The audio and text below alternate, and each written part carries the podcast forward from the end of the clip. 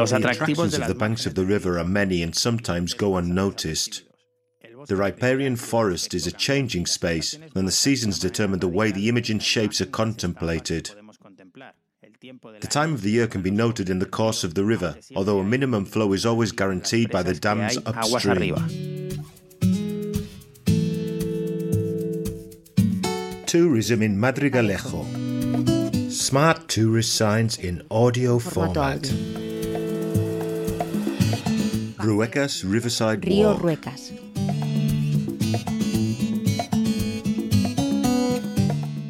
The Ruecas River is one of the Guadiana River's main tributaries. It's about 90 kilometers long and originates in the Villuercas Peak in the municipality of Cañamero, and after passing through Logrosán, it reaches our town, where the land ceases to be mountainous and the plains begin, and the first irrigation is found. Despite the Cañamero and Logrosan dams, if the rains are torrential and persistent, it's not difficult for significant flooding to be suffered. The most recent was in 2022.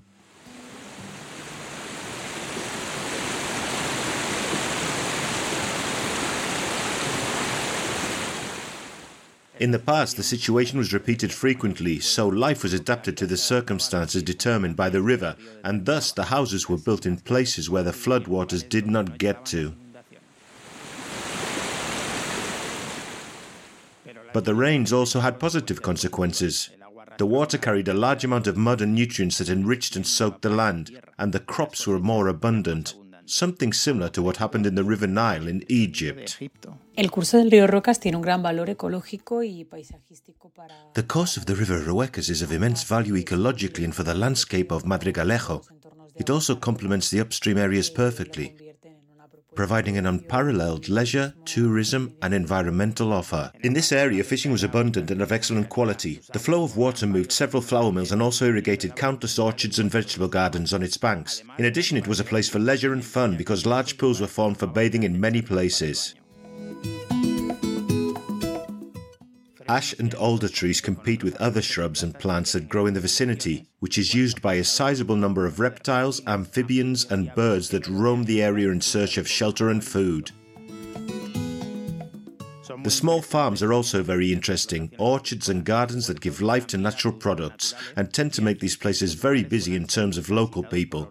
So it will be easy to meet and exchange information, feelings, and experiences. Hay un sencillo circuito que pasea el río por ambas orillas. Es corto, de poco más de dos There's a simple circuit that runs along both riverbanks.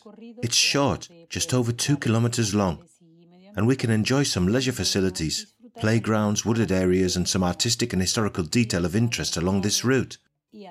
In addition to being able to find natural and environmental resources, we can also access the walk and go around clockwise from La Casa de Santa Maria, passing over the road bridge to the other side and returning via the pontoon.